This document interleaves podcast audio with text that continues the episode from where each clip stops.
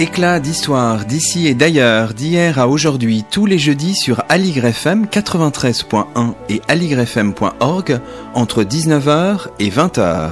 À la technique Mathieu Dolphus, au micro Luc Dérault.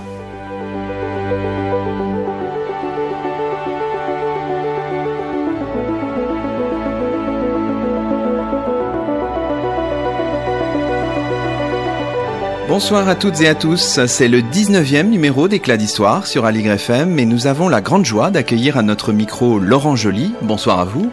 Bonsoir Luc Dérault. Laurent Joly, vous êtes directeur de recherche au CNRS, rattaché au Centre de recherche historique de l'École des hautes études en sciences sociales. Vous avez publié il y a quelques mois L'État contre les Juifs, Vichy, les nazis et la persécution antisémite, un ouvrage paru chez Grasset. Avec vous ce soir, nous revenons sur l'histoire de la persécution des juifs pendant la Seconde Guerre mondiale et sur l'articulation passablement complexe entre Vichy et la Shoah, une question labourée par la ou les mémoires, mais aussi par l'historiographie, tout en trouvant, votre livre en est assurément la preuve, de multiples formes de renouvellement. Alors présentons d'abord, euh, si vous le voulez bien, Laurent Joly, l'axe de votre travail, dont je rappellerai également qu'il est dédié à la mémoire de Patrice Arnaud, un historien de la Seconde Guerre mondiale et tout spécialement du service du travail obligatoire, un historien talentueux précocement euh, disparu. Alors cet axe directeur, il est, il est résumé dans l'introduction de votre ouvrage. Alors je lis là un extrait de la page 10, on peut peut-être partir de ça. Euh, ça peut constituer le, premier terrain de notre discussion. Vous dites, il s'agit de proposer une synthèse sur la politique anti-juive de Vichy et ses liens avec le génocide des Juifs planifié par le Troisième Reich, en même temps qu'un examen plus approfondi de certains épisodes fondés sur des sources inédites ou rarement exploitées, archives administratives, dossiers de carrière et d'épuration, journaux et souvenirs, permettant d'incarner les agents, témoins et victimes de la persécution. C'est admirablement résumé, il y a beaucoup de choses là-dedans, tous les mots sont importants ici. Alors d'abord, revenons sur le mot synthèse. Pourquoi Avait-on besoin d'une synthèse finalement? Alors moi, ça, fait 20 ans euh, maintenant que je travaille sur ce sujet. J'ai beaucoup travaillé sur l'administration, le commissariat général aux questions juives, le, service juif de la préfecture de police de Paris. Et euh, il y a deux sommes fondamentales euh, sur lesquelles tout le monde travaille. C'est Vichy Auschwitz de Serge Klarsfeld, 83-85, et c'est Vichy et les Juifs de Paxton et Marus. C'est le classique 1981, réédité en 2015. Et Vichy Auschwitz, c'est une somme de volumes, mais qui est vraiment centrée sur la politique de déportation. Et Vichy et les Juifs, c'est toute la politique euh, de Vichy, mais vraiment centrée sur Vichy. Et c'est un pavé. C'est 600 euh, pages. Moi-même, j'ai fait un, pavé aussi, Vichy dans la solution finale. Ma thèse, j'avais fait une histoire politique de la politique antisémite de Vichy, publiée chez Grasset en 2006. C'est 1000 pages. Donc, vous voyez, ça fait euh, maintenant plus de 10 ans que je fais des conférences autour de mes travaux. Et à chaque fois, on me dit, vous êtes bien gentil, mais voilà, c'est des, trop gros bouquins. Il nous faudrait un petit livre. Donc, avec mon éditeur, je m'étais mis d'accord pour faire un petit livre, mhm. qui soit vraiment une synthèse. Mais en travaillant, je me suis dit, bon, je fais ma synthèse, mais je me rendais compte que, même si je travaille depuis très longtemps là-dessus, il y avait quand même des points, il fallait les creuser. Et contrairement à ce qu'on pourrait penser, alors que c'est les, trois points que j'ai le plus particulièrement creusés, on va dire que c'est les plus connus d'un point de vue mémoriel. Le statut des Juifs. Mhm. Tout le monde parle du premier statut des Juifs. D'octobre 40. D'octobre 40. Il n'y avait pas une enquête. Alors j'avais fait, hein, j'ai fait des, des, articles en, allemand, en anglais. Euh, j'ai travaillé avec un collègue Tel Brutman, avec Barbara Lambert. A... Mais il fallait mettre ça, voilà, mettre tout à plat les origines du statut des Juifs. Mhm. Qu'est-ce qui tient de euh, la tradition antisémite française et quelle est cette tradition antisémite française et qu'est-ce qui tient de l'influence allemande? Parce que cette influence allemande, on a eu un petit peu tendance à l'oublier. Voilà, ça c'était un chantier, synthèse oui, mais aussi, voilà, le Rav du Veldiv, on, y viendra. Là aussi, j'ai senti qu'il y avait besoin de creuser parce qu'on ne savait rien sur la mise en œuvre concrète du point de vue policier. Puis il y avait aussi l'épuration. Là aussi, une chose qui, euh, l'épuration et les questions juives, plein d'idées reçues. Mais au-delà de ces points à creuser, il y avait aussi la volonté de mettre en œuvre, une, on va dire, une méthode, une approche, une méthodologie. C'est-à-dire que les travaux qui étaient faits à l'époque de Paxton, Marius, Klarsfeld, on, avait accès à certaines archives, on n'avait pas accès à toutes les archives.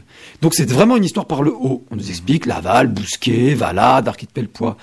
Depuis une vingtaine d'années, et surtout depuis une dizaine d'années, on a vraiment accès aux, archives, on va dire, euh, les dossiers de carrière, les dossiers d'épuration, au niveau euh, des policiers ordinaires.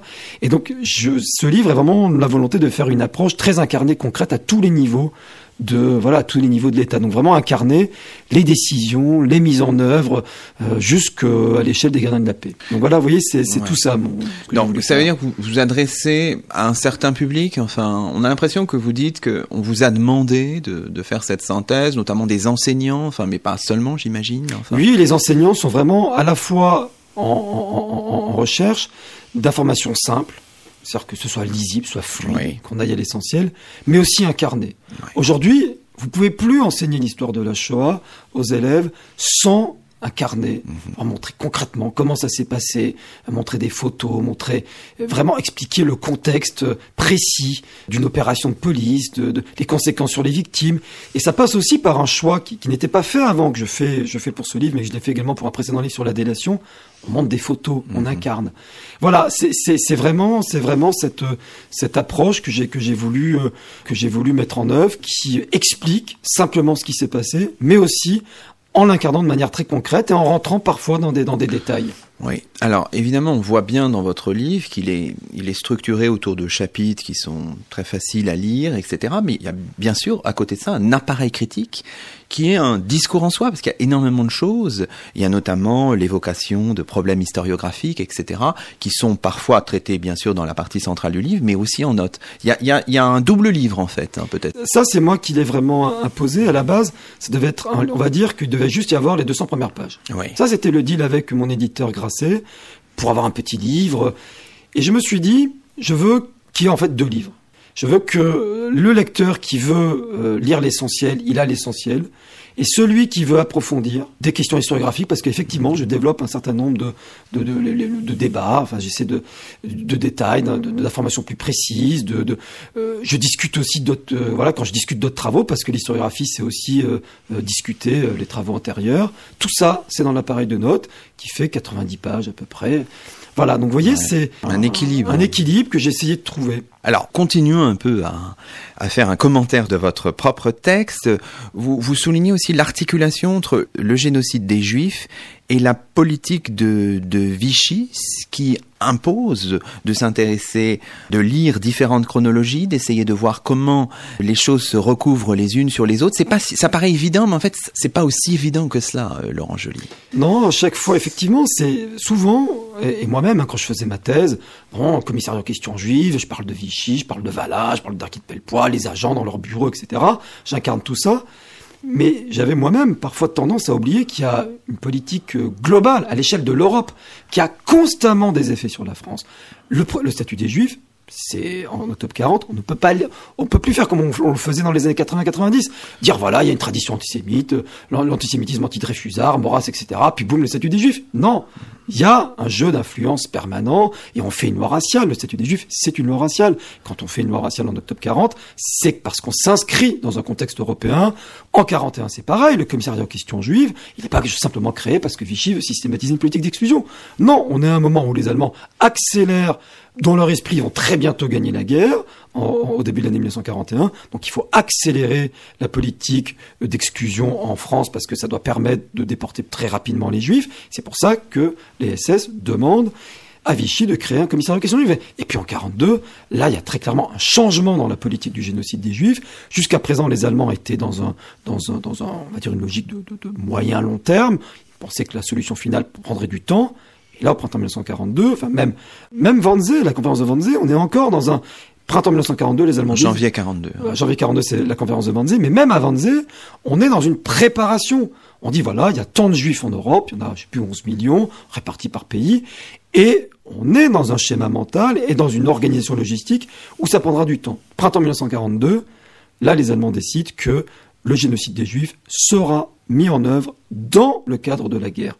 Et là, c'est pour ça qu'on comprend pourquoi subitement les Allemands eh, demandent à Laval, à Bousquet, eh, on veut 40 000 juifs. Pourquoi tout d'un coup, pourquoi à ce moment-là? Il faut expliquer la politique allemande globale. Et ça permet d'expliquer pourquoi il y a une sorte d'affolement et pourquoi Vichy va soudainement et de manière très brutale livrer massivement à l'été 1900. Donc vous voyez, c'est, ça c'est vraiment un travail que j'ai. Alors je dis pas que les autres ne l'ont pas fait avant. Non, mais c'est justement mais j'ai vraiment eu cet effet de constat, voilà, de de, de de de toujours relier, de toujours relier à la politique allemande de manière globale. Est-ce que cette articulation, selon vous, elle avait été un petit peu négligée par une certaine historiographie Enfin, comment comment Il y a vraiment une logique. Moi, moi, j'étais dans cette logique-là. La logique des années 80. Moi, quand je commence ma thèse à la fin des années 90, on est dans une logique judiciaire de l'historiographie. Très clairement. D'ailleurs, Paxton le dit lui-même, euh, noir sur blanc. Euh, le fait qu'il y ait le procès Touvier, le fait qu'il y ait le procès Papon, Touvier, ce milicien qui a été condamné pour crime contre l'humanité en 94, Papon, le seul technocrate de Vichy et qui a été condamné pour complicité de crime contre l'humanité en 98, ça obliger les historiens à vraiment mettre l'accent sur les responsabilités propres de Vichy. même quand je faisais ma thèse sur le commissaire de question je voulais toujours incriminer les. Euh, voilà, c'est c'est c'est pas que c'était pas euh, scientifiquement rigoureux, ou, mais c'était un angle. On a toujours un angle. Hein. L'historiographie a toujours des, des voilà. Mais est-ce que cette notion précisément de responsabilité n'est-elle pas pour le pour l'historien une notion un peu piégeuse finalement? En même temps, elle, elle paraît absolument nécessaire, mais comment s'en déprendre aussi? Enfin, c'est compliqué. Finalement. Oui, parce qu'effectivement, c'est c'est une logique judiciaire. C'est aussi une logique morale. C'est une, logique, euh, de l'époque. C'est pas nous qui. C'est-à-dire qu'il y a vraiment, on a vraiment considéré que, en fait, les gens, les acteurs, ceux qui étaient en poste, ils avaient des, marges de manœuvre. En fait, moi, je reviens toujours à ça. La question qui m'intéresse, c'est pas la question de la responsabilité, c'est la question des marges de manœuvre. Ça, c'est ce qu'il y a tout le long de, mon travail. Et, et, effectivement, après, je laisse entendre que la manière dont on a utilisé les marges de manœuvre, bah oui, quelqu'un s'est mal conduit, a une responsabilité propre dans l'arrestation de juifs, voilà. Mais mais ça c'est légitime d'un point de vue, euh, voilà, je, je ça ça me ça me pose pas de problème. Mais mais l'historien, par certains côtés, est, est, un juge parce qu'effectivement, il, il, soupèse euh, constamment euh, ce que fait un juge. Un juge, d'ailleurs, c'était dans les ordonnances de, l'époque, hein, on essayait de voir quelle était la, la marge de manœuvre des gens. Est-ce qu'ils pouvaient ne pas obéir? C'est aussi ça qu'on essaye de montrer quand on est historien. Moi, j'essaye de montrer quand j'ai fait la radio Veldiv. Est-ce que là, à ce niveau-là, il pouvait ou pas obéir? Et s'il pouvait ne pas obéir, qu'est-ce qu'il a utilisé comme marge de manœuvre? Voilà, moi, ça me paraît, ça me paraît tout à fait légitime comme questionnement, comme questionnement tout à fait. Mais je reconnais que ça rejoint aussi un questionnement citoyen que, que j'ai euh, forcément sur ces questions-là. C'est, Bien entendu. Alors, quand on a en tête ce, concept de responsabilité, évidemment, on pense aussi au, au discours politique parce que sur ces événements que vous traitez, il y a une mémoire qui s'est déposée, un ensemble de discours politiques qui constituent comme des espèces de, strates que vous devez aussi traiter ou pour peut-être les écarter, je ne sais pas. Il y a, tout un travail de l'historien par rapport à cette mémoire, euh, je dirais, politique de cette période, euh, Laurent Joly. Je, considère qu'il faut... Euh, l'historien est toujours l'historien de l'époque à laquelle il écrit.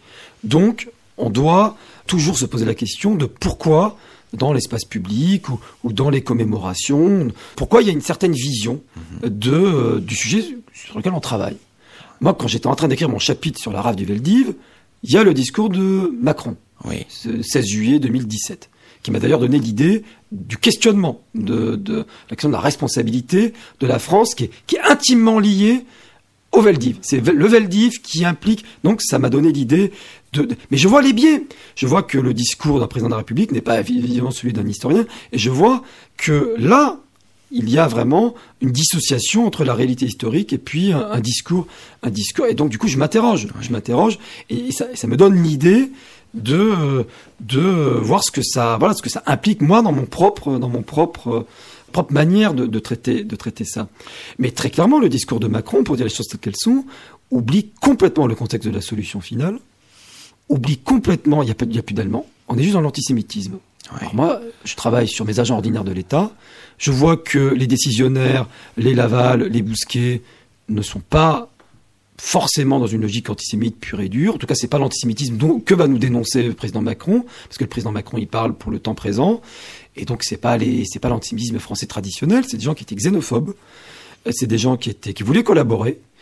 Et c'est des gens qui étaient obsédés par la souveraineté de l'État. C'est ça le ressort de, je vois pas tellement d'antisémitisme là-dedans. Et de la même façon, quand j'étudie les acteurs qui ont appliqué le, la rave du Valif, je vois pas non plus des antisémites militants. Je vois pas Darky Pellepoix est pas là. Mmh. Darky Pellepoix est omniprésent dans le discours de Macron, et il est absent de l'organisation d'Arabe du Veldiv. Donc vous voyez, c'est c'est il y a un décalage, il y a un décalage et, et et euh, mais qui est intéressant parce que parce que euh, ça ça nous fait réfléchir. Oui, oui, bien sûr. Alors ce que je vous propose de faire justement, c'est de voir un peu autour de cette mémoire politique de la rafle du Veldiv les évolutions depuis le discours de Jacques Chirac. Alors Jacques Chirac prononçait son discours fameux, ciselé, vous le dites, par euh, par Madame Albanel qui deviendra ensuite la ministre de la Culture du gouvernement Fillon sous Nicolas Sarkozy. et c'est un discours vraiment fondateur qui est vraiment intéressant et là qui restitue les choses dans, dans leur contexte, mais ensuite il y a un changement, on pourrait dire en quelque sorte, avec François Hollande dans son discours qu'on va entendre aussi du 22 juillet 2012, où là la, la, la présence allemande est en quelque sorte gommée, et puis évidemment avec euh, Emmanuel Macron dans son discours du 16 juillet 2017. Donc on va faire quelque chose, un raccourci historique, on va écouter successivement Jacques Chirac, François Hollande et Emmanuel Macron en quelques secondes. Le son nous est proposé par Mathieu Dolphus. Ces heures noires souillent à jamais notre histoire et sont une injure à notre passé et à nos traditions. Oui, la folie criminelle de l'occupant a été, chacun le sait, secondée par des Français, secondée par l'État français. La vérité, elle est dure, elle est cruelle c'est que pas un soldat allemand, pas un seul, ne fut mobilisé pour l'ensemble de cette opération. La vérité, c'est que le crime fut commis en France, par la France. Le grand mérite du président Jacques Chirac est d'avoir reconnu ici même, le 16 juillet 1995, cette vérité. La France, disait-il, à ce moment-là, la France, patrie des Lumières et des droits de l'homme, terre d'accueil et d'asile, la France accomplissait l'irréparable. Mais la vérité, c'est aussi que le crime du Veldiv fut commis contre la France, contre ses valeurs, contre ses principes, contre son idéal. C'est bien la France qui organisa la rafle, puis la déportation, et donc pour presque tous. La mort des 13 152 personnes de confession juive arrachées les 16 et 17 juillet 1942 à leur domicile Jacques Chirac, François Hollande, Emmanuel Macron, respectivement le 16 juillet 1995, le 22 juillet 2012 et le 16 juillet 2017. Alors là, il y a une évolution forte hein, qui, est, assez saisissante. Évidemment, ces extraits ne, ne, disent rien de l'ensemble du texte, mais la tonalité est quand même un petit peu donnée, euh, Laurent Joly. Oui, c'est comme si, euh, moi j'analyse ça dans mon livre comme une forme de logique interne, c'est-à-dire que le, celui qui a dit quelque chose, bah, celui qui vient après, il est président de la République, donc il, a, il, il, y a ça, il faut qu'il aille plus loin, sinon il dit rien. Il fait comme Sarkozy qui a dit, bah, moi j'ai rien à dire. C'était peut-être la position la plus sage. Ça, tout a été dit par Jacques Chirac. Donc si vous voulez en dire plus, qu'est-ce que vous pouvez dire? Donc on en, on en arrive à cette quand même aberration de Macron où c'est la France qui a organisé la mort des Juifs. Oui. C'est quand même incroyable. Et là, il y a, y a, y a, il y a, il y a, il y a, y a, non, il y a, y a plus de Shoah, il y a plus de solution, il y a, plus d'Allemands. C'est des Allemands qui organisent. C'est alors on part d'une vérité factuelle qui est, qui est juste, c'est qu'effectivement, pourquoi il n'y a pas un soldat allemand qui participe à la radio Veldi C'est un fait. Donc ça, j'essaie de, je, je, le montre pourquoi. Euh, ça, c'est, c'est Bousquet qui a négocié avec les les les les, euh, les Allemands, une espèce de souveraineté, mais c'est pas une logique antisémite, c'est une logique de souveraineté qui s'est jouée. Donc vous voyez, c'est, on en arrive à, à, à, une surenchère, une surenchère, et puis cette espèce de la France là. Qu'est-ce que ça veut dire la France oui. est responsable? La France, la France, la France. Oui. Je veux dire ce la manière dont Chirac l'a dit, il y, a, il y, a, une fois dans le discours de Chirac où il y a la, la France, c'est assez habilement tourné, même s'il y a cette, il y a cette euh, incrimination collective euh, qui n'a pas vraiment de sens. Mais d'ailleurs, certains historiens ont critiqué à l'époque Jacques Chirac et continuent de le faire. Mais en gros, ça passe parce que ça avait été relu par Klarsfeld. Mais après, on a l'impression que ça devient voilà un truc qui échappe vraiment, qui se déconnecte de, de, de la réalité historique oui. pour être un, voilà une sorte de, de de, de ouais un peu totémique. Enfin, il y a oui, quelque oui. chose de, de quelque chose d'intéressant. Alors, dans votre livre, vous le synthétisez remarquablement, je trouve, en, en disant qu'il y a à la fois une surenchère rhétorique et une ignorance historique. Voilà, c'est ça, qui est, c'est ça qui est grave, parce que si la solution finale, c'est quelque chose de banal, comme ça, euh, l'antisémitisme, oui, oui, on a l'impression que c'est, et que c'est normal. Je trouve que ça, ça, ça, ça peut contribuer à banaliser Absolument. ce qu'est ce qu'est le génocide des Juifs. Très bien, alors continuons à commenter votre axe euh, directeur que vous présentez en introduction. Alors vous dites bien sûr en s'appuyant sur des, des sources, alors vous faites régulièrement référence à la fois à des travaux de seconde main, à l'historiographie, mais aussi directement à des sources. Quel type de sources peut-on mobiliser, euh, Laurent Joly? Je l'ai dit tout à l'heure, les sources qu'on mobilisait à l'époque, euh, il y a 20 ans, 30 ans, on était sur, on va dire, les archives ordinaires de l'État. Ouais. Et c'est vrai que depuis, moi c'est vraiment ma spécialité pour le coup, moi, je me suis spécialisé dans l'étude des dossiers individuels des gens des acteurs, des, victimes, hein. ceux qui ont incarné. J'avais commencé par découvrir, quand j'ai commencé, enfin quand j'ai voulu faire ma thèse, c'est Serge Klarsfeld qui avait découvert, c'est pas moi qui ai découvert, c'est Serge Klarsfeld qui avait annoncé qu'il avait trouvé dans les archives des domaines les dossiers individuels de tous les agents du commissariat question juive. 2000 239 dossiers. Euh, donc moi, je me suis dit, tiens, c'est génial, je suis allé aux archives nationales, ça venait juste d'être déposé. En 98, j'ai eu une dérogation générale. Puis a commencé à s'ouvrir les dossiers, les dossiers d'épuration, les dossiers de justice. Et là, c'est extraordinaire parce qu'on se retrouve avec des témoignages de victimes mhm. de l'époque, des gens qui vous racontaient concrètement comment ça se passait.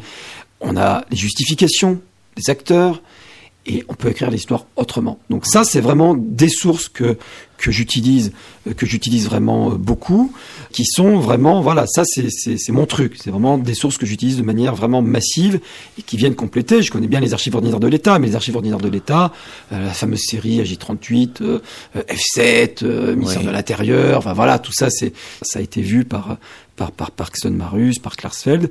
Là, moi, je me suis, voilà, ça c'était les sources qui se sont ouvertes. Ouais. Et puis, euh, Mais euh, quelle méthodologie pour ces pour approcher ces, ces sources-là? Parce que est-ce qu'il n'y a pas un risque d'impressionnisme Enfin, comment est-ce qu'on fait pour Non, parce que j'ai toujours travaillé de manière systématique. D'accord. Euh, vraiment, euh, quand j'ai travaillé sur la radio Veldiv, je voulais identifier les 20 commissaires d'arrondissement, Ouais, c'est ça. mobiliser toutes les archives qu'il y avait autour d'eux, dossiers d'épuration administrative, dossiers d'épuration de justice, de judiciaire, voir s'il y avait des dossiers de carrière. Donc c'est tout un travail qui était très compliqué parce qu'à la base j'avais pas les noms. Donc c'est c'est euh, vraiment une quête. euh, donc à chaque fois, en fait, ce livre, il alterne synthèse et traitement intensif de données euh, pour traiter ça. de manière intensive un- des problèmes. Donc euh, la création du commissariat à questions juives, la rave du Veldiv, j'ai un chapitre entier là-dessus, et des questions. Chaque chapitre est euh, autour d'une question. Oui, Donc, oui. Comme il y a un axe autour d'une question, en fait c'est difficile de vous dire ma méthode pour ce livre parce que ça fait la synthèse de tout ce que j'ai fait depuis 20 ans. Mhm. Donc euh, essentiellement j'ai toujours plutôt travaillé sur euh, sur l'État, sur voilà, et donc c'est vraiment le truc qui revient. Mais j'ai fait un livre sur la dénonciation des Juifs où j'ai vraiment incarné les, les- là j'ai beaucoup travaillé sur les, les contextes euh, locaux, voilà comment ça se passe dans des quartiers, les, les contextes euh, de voisinage, etc. Donc il y a aussi ça que, que j'ai que j'ai que j'ai voulu mettre dans dans dans ce livre. Et puis ça fait euh, aussi 20 ans, j'ai été chercheur à Caen pendant des années et à Caen avec une collègue qui s'appelle Françoise Passera, on avait organisé toute une collecte euh, de témoignages euh, qui étaient très mal identifiés dans les dans les dans les, les bases de données euh, BNF, etc. Donc je suis aussi un grand fervent lecteur des témoignages publiés. Donc vous voyez, c'est c'est tout ça que j'ai mobilisé pour écrire cette histoire. L'idée étant que ce soit constamment incarné. D'accord. Alors peut-être avant de marquer une, pause musicale dans cette émission, euh, peut-être disons un mot de, la réception de, l'ouvrage, puisqu'il est paru, je crois, en septembre. hein, donc euh, très bonne réception. On a vu, euh, d'après ce que je sais, hein, on a vu une très bonne critique, par exemple, de Tal Brutman dans le dans le monde des livres. mais aussi votre livre a fait écho, a percuté un petit peu l'actualité. On a vu. Que vous aviez été euh, notamment appelé sur France Culture à la rescousse en quelque sorte après une intervention de d'Éric Zemmour. Euh, comment comment vivez-vous ce, ce, ce moment où un historien doit, comment dirais-je finalement, rentrer un petit peu dans dans l'arène? Est-ce que ça vous pose difficulté? Pas du tout, parce que ce livre, je l'ai aussi conçu comme euh, une réponse à un certain nombre de, de choses, parce que Zemmour, il est intervenu là, mais c'est pas la première fois. Oui, bien sûr.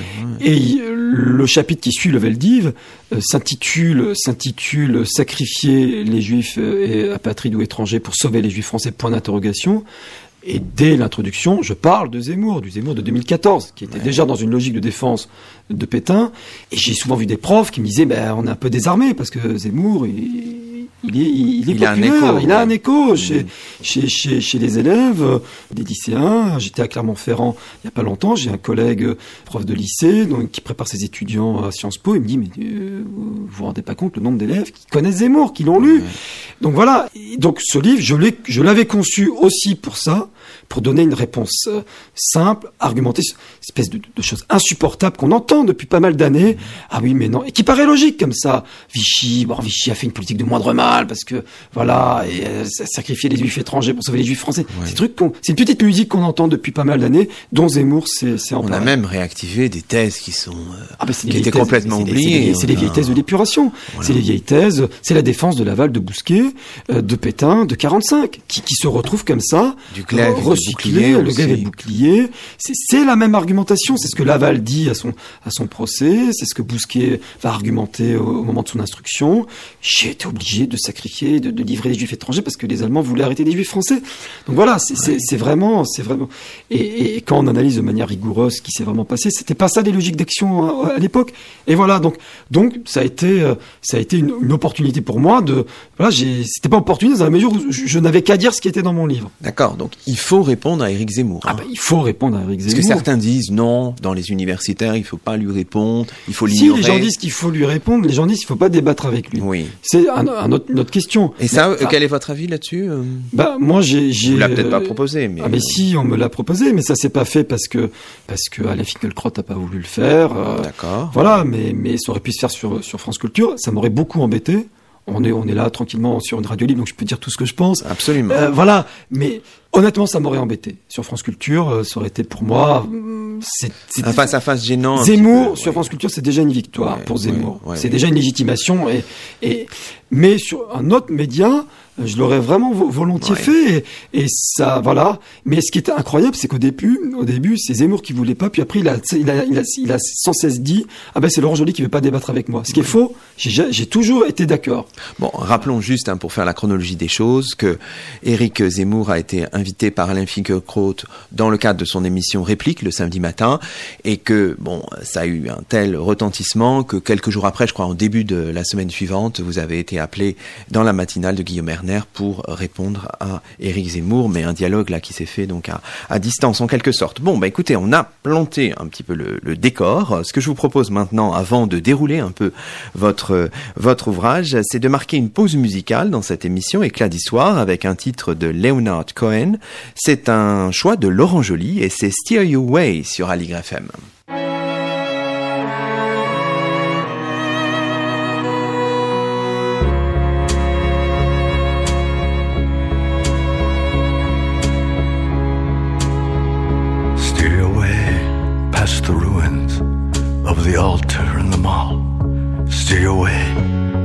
Fables of creation and the fall. Steer way past the palaces that rise above the rot, year by year,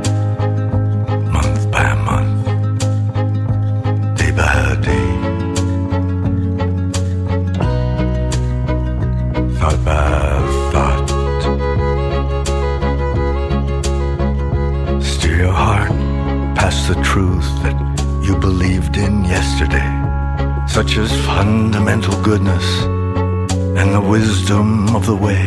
Steer your heart, precious heart, past the women whom you bought, year by year, month by month,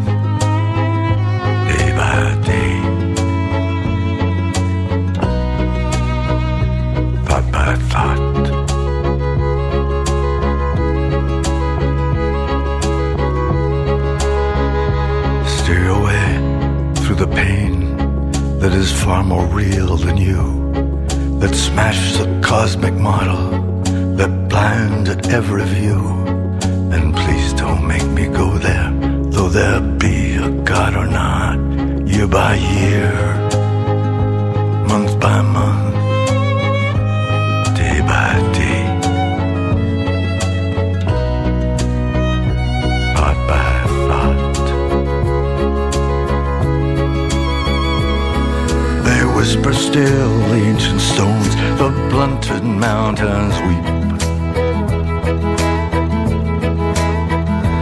As he died to make men holy, let us die to make things cheap.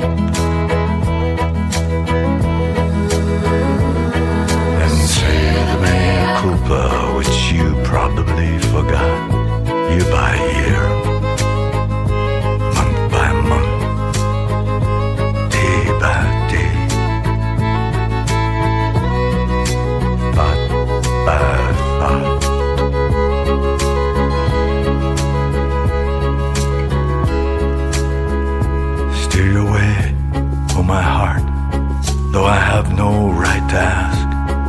to the one who was never, never equal to the task, who knows he's been convicted, who knows he will be shot? Year by year, month by month,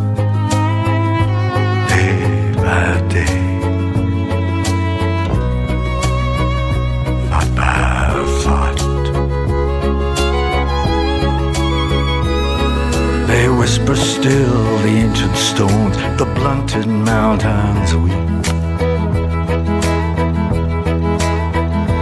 As he died to make men holy, let us die to make things cheap.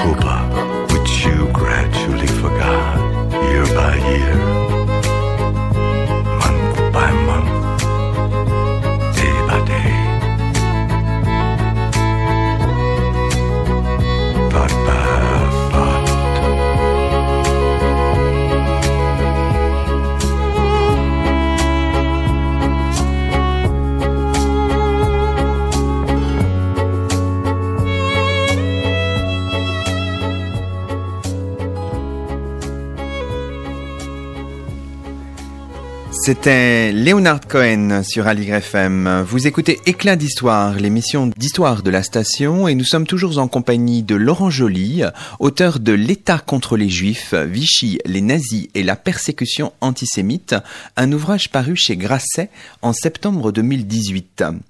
Alors, on a planté un peu le, décor, en quelque sorte. Maintenant, ce qu'on peut faire, c'est revenir sur quelques aspects saillants de votre, de votre ouvrage. Vous l'ouvrez naturellement, enfin, ça semble une évidence, sur le statut des Juifs du 3 octobre 1940, un texte publié, il y a un petit délai qui est d'ailleurs intéressant, au journal officiel le, le 18 octobre. Alors, euh, que dit ce texte Si on avait à le résumer comme ça, Laurent Joly, de, de quoi ce statut est-il le nom? Quasiment d'un point de vue constitutionnel, on met les juifs au banc de la nation. Le juif, dorénavant, c'est plus un citoyen français, il appartient à une race.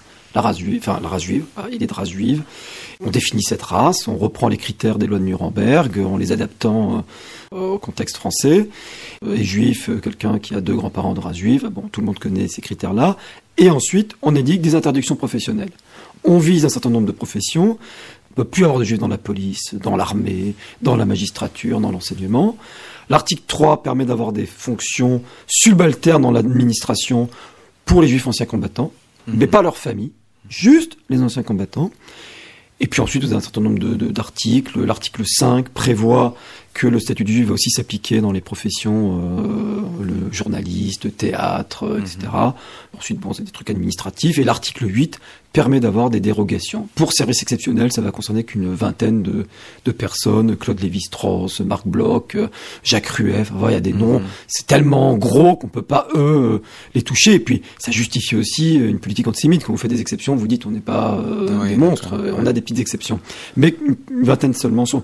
Au total, 3000 personnes sont Essentiellement, ce sont des enseignants et des militaires, puisque Vichy, après l'armistice, euh, la France garde une armée d'armistice.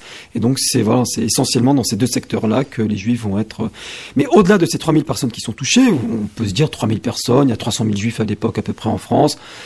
D'un point de vue symbolique, c'est vraiment la mise à l'écart. Voilà, c'est c'est ça le statut juif. C'est pour ça que ça marque à ce point euh, les mémoires. Alors, vous dites c'est l'œuvre du, du gouvernement de Vichy dans son ensemble, finalement, ce texte. C'est une œuvre qu'on pourrait dire collective ou- Exactement. Ce que j'ai voulu montrer, la thèse que je défends dans ce chapitre, je vais essayer de la résumer très simplement. Jusqu'à présent, on disait en gros, il y a dans ce gouvernement, il y avait un super antisémite, Raphaël Alibert, royaliste, euh, Garde traditionnaliste, le garde des Sceaux, le ministre de la Justice, qui a fait, il l'avait d'ailleurs annoncé euh, dès juillet 40, un statut aux petits oignons. Alors moi, en travaillant de manière très précise, en essayant de trouver le plus de témoignages de sources possibles, je me suis rendu compte qu'en fait, le statut des Juifs que lui, il avait en tête, c'était... euh, parce qu'on n'avait jamais fait la généalogie des... Qu'est-ce que c'est un statut des Juifs? J'ai essayé de dire, bah, comme il se trouve que j'ai fait ma thèse d'habilitation sur l'action française, les origines de l'action française, je connais très bien le contexte des années 1900-1910. Et donc j'ai trouvé la première occurrence du statut des Juifs sous la plume de Charles Maurras, donc théoricien de l'action française. Donc c'est 1911. Et c'est quoi le statut des Juifs pour Maurras? C'est on enlève la nationalité française aux Juifs. Et c'est ça le statut des Juifs pour Raphaël Alibert. Le statut des Juifs pour Raphaël Alibert, c'est on enlève la nationalité française aux Juifs, c'est-à-dire qu'on revient sur l'acquis de la Révolution française. La, la Révolution française a émancipé les Juifs, on revient là-dessus, les Juifs ça y est, ils sont plus français, ils deviennent apatrides. euh, voilà. Évidemment, c'était pas applicable. Non.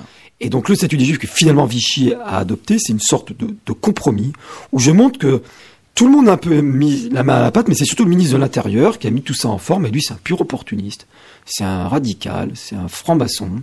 Et lui, très clairement, la logique, nom. Hein, Marcel Pérouton, la logique, elle est euh, en octobre 40, euh, septembre 40, octobre, il faut, faut faire une loi raciale parce que parce que euh, la France veut s'adapter à à l'Europe. Donc vous voyez, je montre ce mélange entre antisémitisme traditionnel parce que quand on voit les professions qui sont visées très clairement, le maréchal Pétain d'ailleurs le Conseil des ministres dit je veux plus de juifs dans la magistrature, je veux plus de juifs dans dans l'enseignement. Donc donc c'est voilà la thèse que je développe, c'est que c'est un mélange d'opportunisme et d'antisémitisme qui permet de se voilà de se de se révéler parce qu'il y a des antisémites de tradition dans ce gouvernement mais ils sont pas là ils sont pas il y a pas que il y a aussi c'est ça le statut des juifs Mais c'est ça, vous, vous le dites, vous le résumez à la fin du chapitre, vous dites c'est une espèce de cote mal taillée entre les idées forces de l'antisémitisme français et les nécessités imposées par le contexte d'une forme d'alignement sur le vainqueur. Donc faut toujours comprendre les choses Voilà. mais c'est ces quand même un choix c'est quand même un choix c'est pas c'est pas une pression c'est pas Vichy a été Non, non. contraint par les Allemands non. ils ont fait ce choix là voilà, parce que ils considéraient que c'était de bonne politique.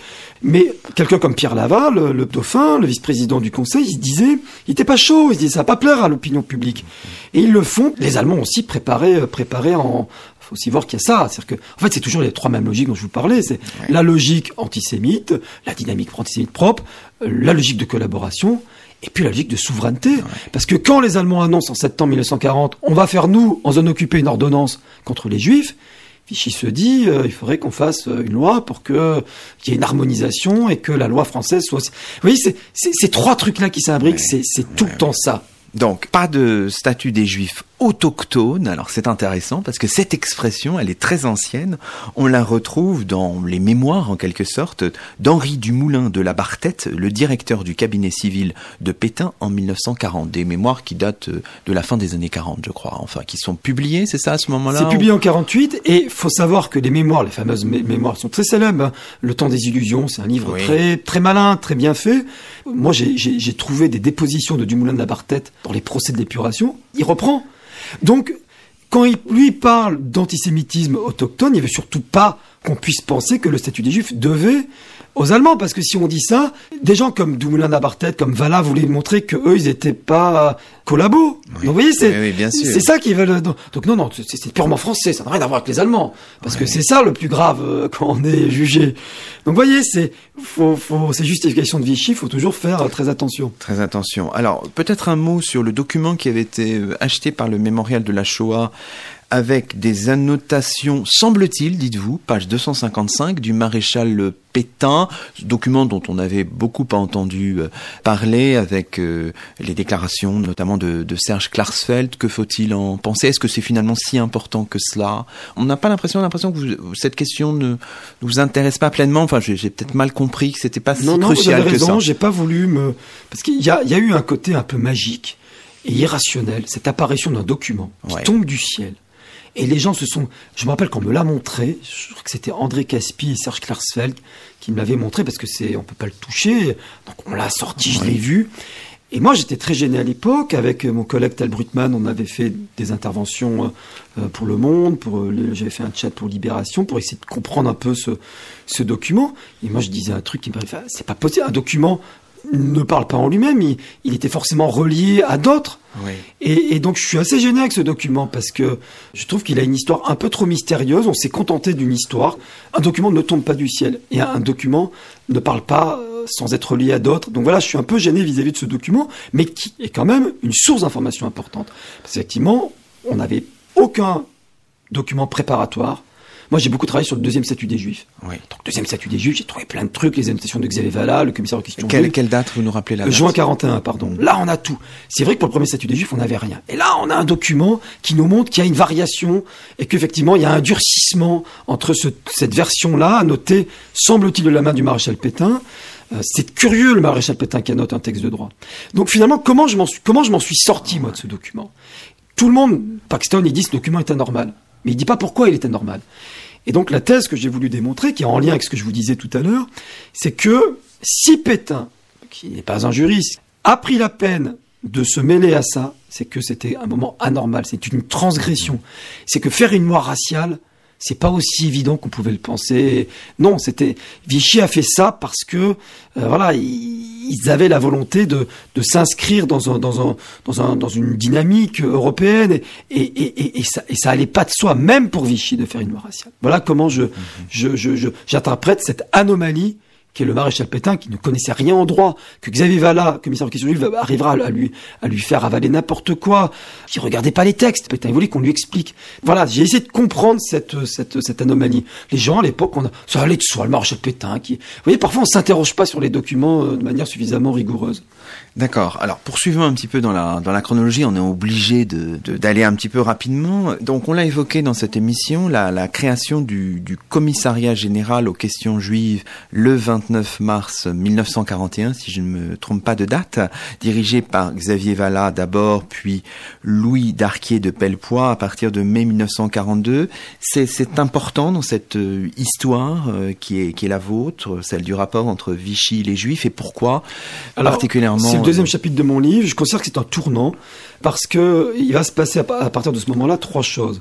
D'abord, Vichy, pour des raisons de vraiment de pure collaboration, c'est-à-dire que je reviens pas, Laval a été renvoyé parce que bon, il y a eu la poignée de main, Pétain, Hitler qui a été mal vu, Montoire, la fameuse conférence de Montoire en, en octobre 1940, Pétain a écarté Laval, Darlan est le nouveau dauphin, et donc les Allemands sont furieux, donc il faut absolument recoller les morceaux.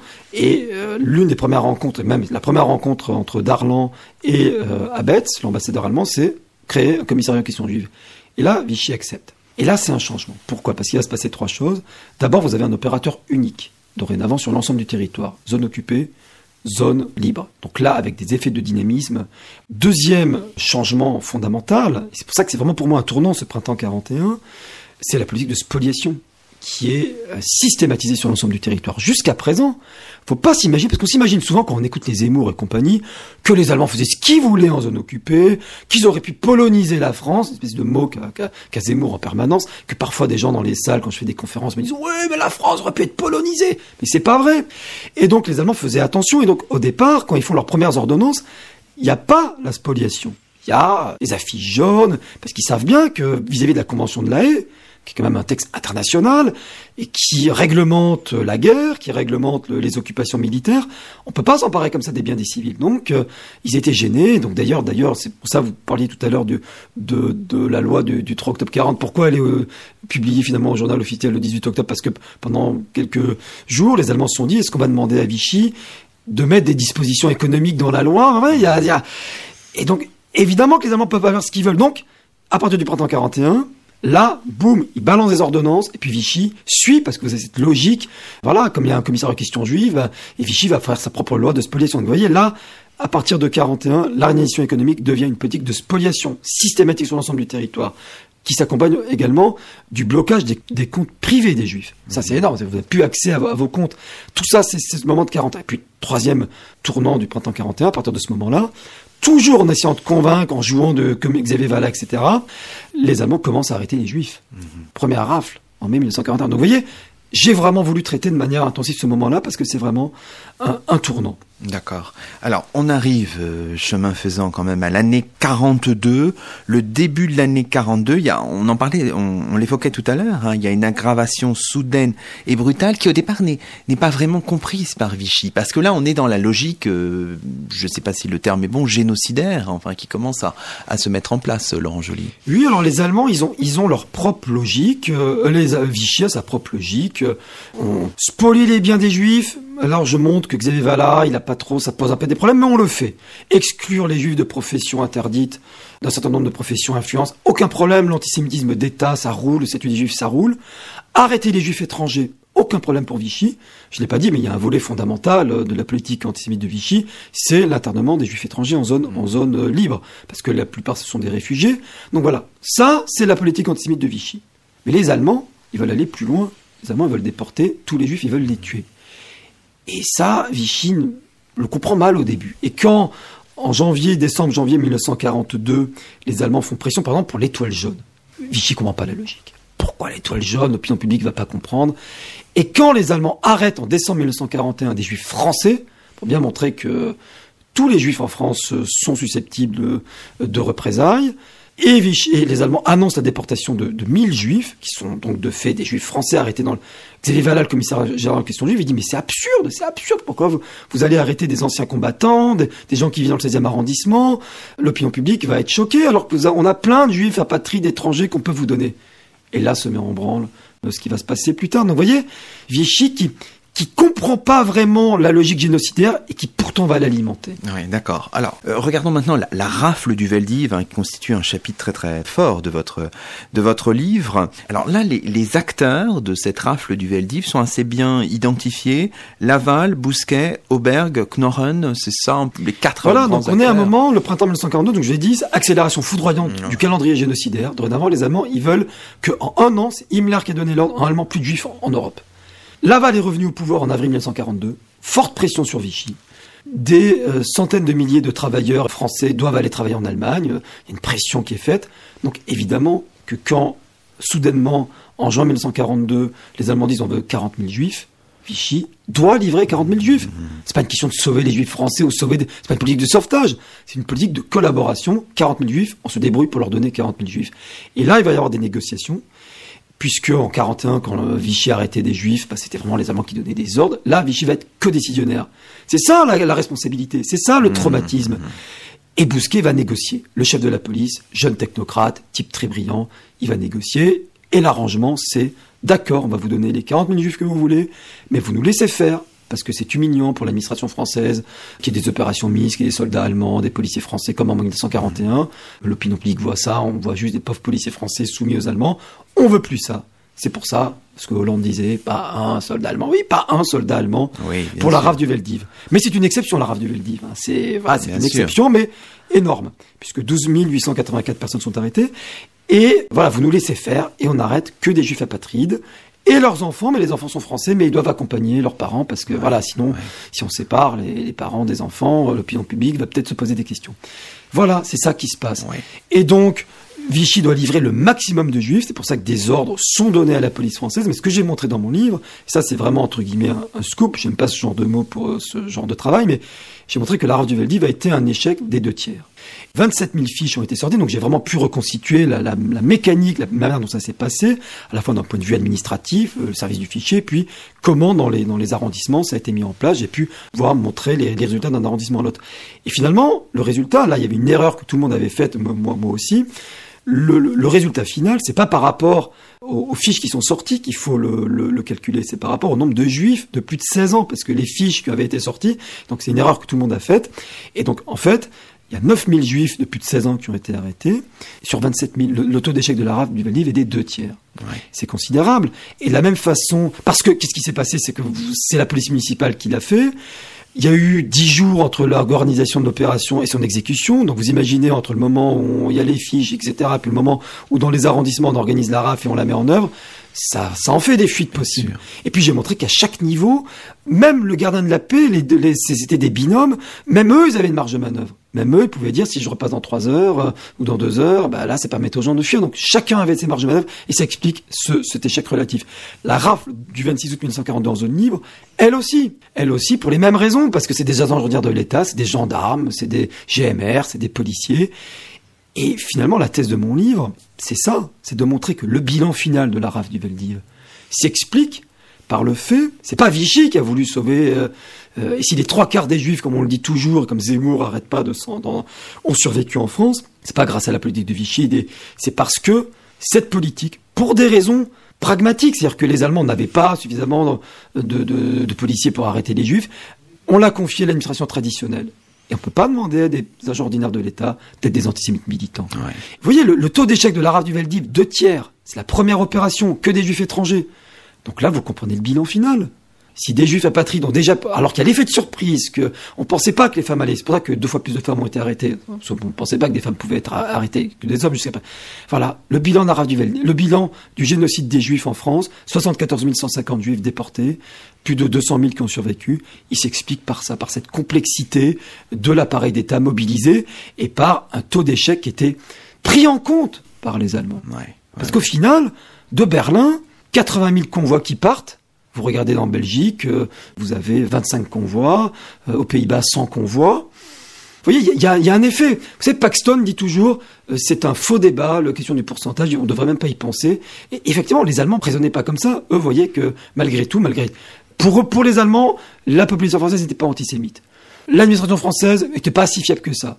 Ben, malgré tout, ils voyaient qu'il y avait des convois qui partaient. Et jusqu'au bout des convois partent.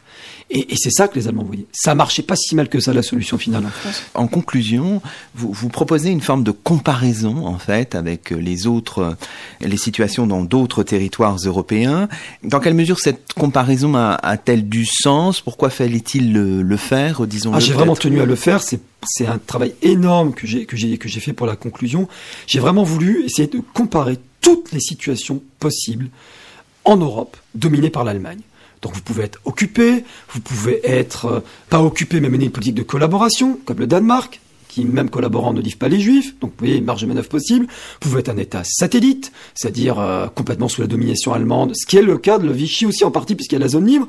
Et puis vous pouvez être un État allié euh, comme l'Italie. Et à chaque fois, essayer de voir Qu'est-ce qui est pertinent euh, Et j'ai par exemple pu montrer que la comparaison traditionnelle qu'on fait entre la Belgique et les Pays-Bas pour dire regardez comme le bilan de la France c'est pas si mal par rapport à la Belgique où la moitié des Juifs ont été déportés et les Pays-Bas où 75% des Juifs ont été déportés. Bah, vous voyez bien que Vichy, euh, bah oui, mais vous comparez bien les Pays-Bas. Vous voyez que les Pays-Bas euh, c'est 13 fois plus petit que la France. Vous avez deux fois plus de policiers qu'en France. ça tient pas. Voilà, ça tient pas. Et là je peux montrer là ça tient pas. Et puis j'approche de, de, situations où, ça, où les comparaisons sont, sont, plus. Voilà, la Slovaquie se trouve dans une situation. Voilà, puis, le, puis on voit le bilan de la Bulgarie qui se rapproche euh, de la France. Donc on, on voit voilà que et puis l'Italie qui dit non jusqu'au bout, qui mène une politique antisémite, c'est-à-dire qu'on peut mener une politique antisémite et refuser de collaborer à la politique génocidaire, parce que la politique génocidaire, la politique de déportation, pardon, elle avait bien évidemment une dimension. Il y a un chapitre dans mon livre qui s'intitule Qu'est-ce qu'il savait? Elle a bien évidemment une, dimension criminelle. Donc les, les Italiens, ils étaient pas fous. Ils, voulaient bien faire de l'antisémitisme, mais ils n'avaient pas envie de tremper dans un crime euh, terrible, parce qu'ils se disaient au cas où. Et d'ailleurs, l'Italie va retourner sa veste en, en 1943. Et c'est pour ça qu'à partir de ce moment-là, Vichy va. Voilà, c'est ça que j'ai vraiment voulu prendre à bras le corps pour aussi tordre le cou à ces espèces de rapprochements qu'on fait en disant le bilan de la France, il est pas si mal, regardez la Belgique, regardez les Pays-Bas. Et ça, cette idée que le bilan de la France, il est pas si mal, elle a une certaine forme d'écho dans l'historiographie ou c'est simplement dans l'opinion publique enfin? Elle a eu un écho à la base dans l'opinion, dans, l'historiographie. Les tout premiers travaux qui n'avaient pas encore accès, et d'ailleurs les historiens révisionnistes euh, s'emparent de, de, ces premiers travaux. Roll Hilberg a une vision assez, euh, même lui, mais c'est 61. Oui. Et les éditions ultérieures, il a jamais retouché son interprétation. Puis c'est juste cinq lignes. Hein. Enfin, faut pas imaginer que la France, quand il essaie de réfléchir au bilan, c'est. Puis après, il nous montre bien que la comparaison avec les Pays-Bas n'a aucun sens. Donc, c'est, c'est, c'est chacun peut faire dire ce qu'il veut à, à, à Mais oui, c'est, c'est, c'est clairement un discours euh, de, de pseudo-historiens qui, qui veulent réhabiliter Vichy. Mais l'historiographie a vraiment, depuis, même depuis les tout premiers travaux de Joseph Billig, ceux qui ont vraiment travaillé de manière rigoureuse sur Vichy, ne mettent pas en avant ça. Il n'y a pas un historien sérieux qui le fait. Et là, c'est pas pour faire du corporatisme que je vous le dis, pour dire ceux qui le disent ne sont pas sérieux. C'est juste que c'est une donnée. C'est-à-dire que euh, l'histoire, c'est aussi une science. Ça avance. Il y a des acquis. Et là, c'est un acquis. D'accord. Mais, mais effectivement, dans le discours public, et le discours d'un Zemmour est assez efficace. Regardez, il y a un effet, il y a un effet d'illusion assez fort. Vous voyez, ça impressionne quand vous balancez comme ça des chiffres. 75%. C'est impressionnant point de vue statistique. Donc voilà, c'est un sujet difficile, mais je pense que j'ai apporté des réponses que je pense sont, sont, sont en tout cas justifiées. Très bien, bah écoutez, merci beaucoup.